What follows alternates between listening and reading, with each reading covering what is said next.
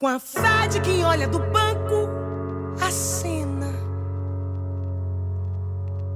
do gol que nós mais precisava na trave. A felicidade do branco é plena. A pedra em brasa e barranco, que pena. Pra sonhar tem trave.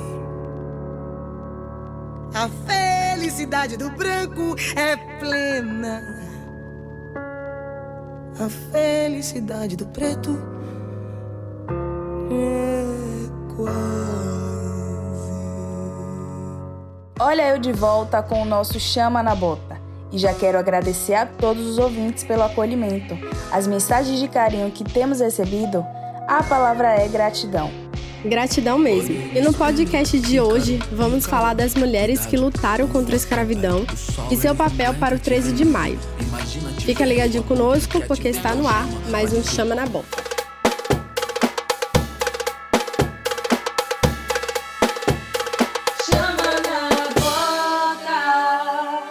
O dia 13 de maio marcou o fim da escravidão no Brasil, pelo menos no papel. A abolição, sem nenhuma medida de compensação ou apoio aos ex-escravizados, não mudou na prática as consequências que são sentidas até hoje, mais de 130 anos depois. A data não é para celebração, mas serve como marco para lembrarmos de personalidades que realmente lutaram pelos direitos da população negra. A escravidão no Brasil foi instituída no ano seguinte, quando os portugueses conquistaram o país. E no período de 1550 a 1855, desembarcaram pelos portos brasileiros cerca de 4 milhões de escravos. As mulheres escravizadas eram em torno de 20% a menos que os homens transportados e chegaram no continente a partir do século XVI.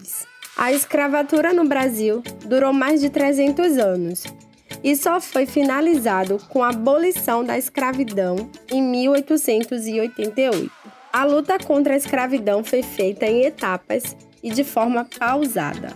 A mulher esteve presente na resistência a esse sistema. É conhecida a participação de Luísa Maim, ex-escrava quituteira, como uma das lideranças da rebelião dos escravo-malês em 1835 aqui na Bahia.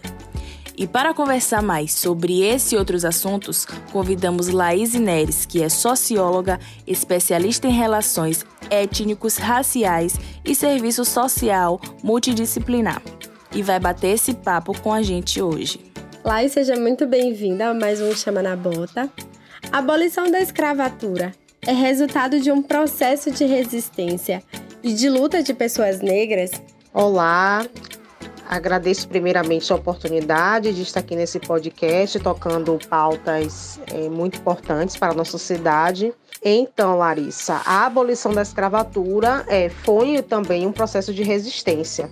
Existiram várias revoltas, várias organizações, né, com o intuito de, de promover a libertação das pessoas negras em situação de escravidão muito antes do processo de abolição. Então, a abolição, ela não, não, não foi um, um ato, como é comumente colocado nos livros de história, como uma benfeitoria, como um salvamento pela princesa Isabel, mas, sobretudo, foi um houve um todo movimento para que a abolição acontecesse, né? Para que as pessoas negras, na, as africanas, na situação de, de escravas, né, elas pudessem é, saírem dessa condição. E é preciso que a gente lembre também que o, o processo de, de abolição no Brasil é, ele se deu muito tardiamente. O Brasil foi um dos últimos países a abolir a mão de obra escrava né? quando já não tinha, e aí você tem um crescente, é, crescente capitalismo, manufatura, revolução industrial na, na Inglaterra, onde o modelo escravocrata não cabia mais. E ainda assim o Brasil foi um dos últimos, né? Então, muito antes da, da abolição, é, existiram diversas revoltas, né, como a dos malês, é, diversas organizações, no sentido de que essas pessoas na condição de escravos e escravas pudessem sair dessa situação. Lai, por que a Lei Áurea foi insuficiente? Bem, a Lei Áurea ela foi insuficiente porque aboliu o, a mão de obra escrava, né? mas não promoveu políticas públicas na sequência para poder amparar essas pessoas que estavam na condição de, de escravizadas. Então, algumas foram é, acolhidas né, pela nova mão de, de obra, muitas não foram é, absorvidas pelo novo modo de produção né, capitalista, voltada para a manufatura e, consequentemente, as indústrias. Né? Essas pessoas elas foram entregues à própria sorte da sociedade e tiveram que se e tiveram que buscar sua autossobrevivência, né? É, muitas, inclusive, é, passaram pelo, pelo processo de encarceramento em massa, que é quando essa, as pessoas negras não poderiam transitar nas ruas até determinado horário, né? O que impedia de que as mesmas pudessem é, ter algum tipo de sobrevivência e procurar emprego, né? Inclusive. Então, é, a Lei Áurea ela não foi o suficiente no sentido de, de amparar essas pessoas, né? De deixar que elas deixassem a, o modo de escravização, né?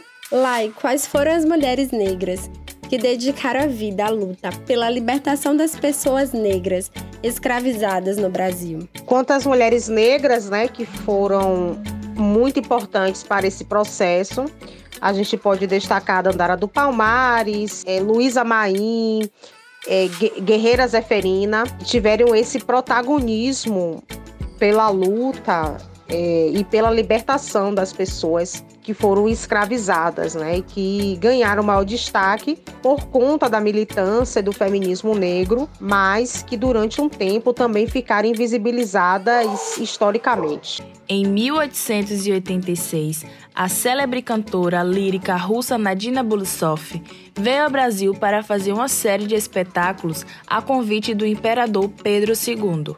Era um evento abolicionista, já pré-combinado. Na passagem pelo Brasil, Nadina ficou horrorizada com a escravidão. Ainda há escravidão no Brasil? Pronto, Giovana. O é, a escravidão ela não existe mais porque a escravidão era um modo de produção que foi substituído pelo modo de produção capitalista. Contudo, quando a gente encontra pessoas é, em situação de negação de direitos trabalhistas, de exploração, a gente costuma usar o termo análogo, né, que é semelhante. Então a gente diz que pessoas foram encontradas, foram descobertas em situação análoga à escravidão mas a gente não pode dizer que a escravidão existe porque foi um modelo de produção superado no mundo inteiro. Embora a gente ainda encontre é, pessoas é, em situação de análogas, né?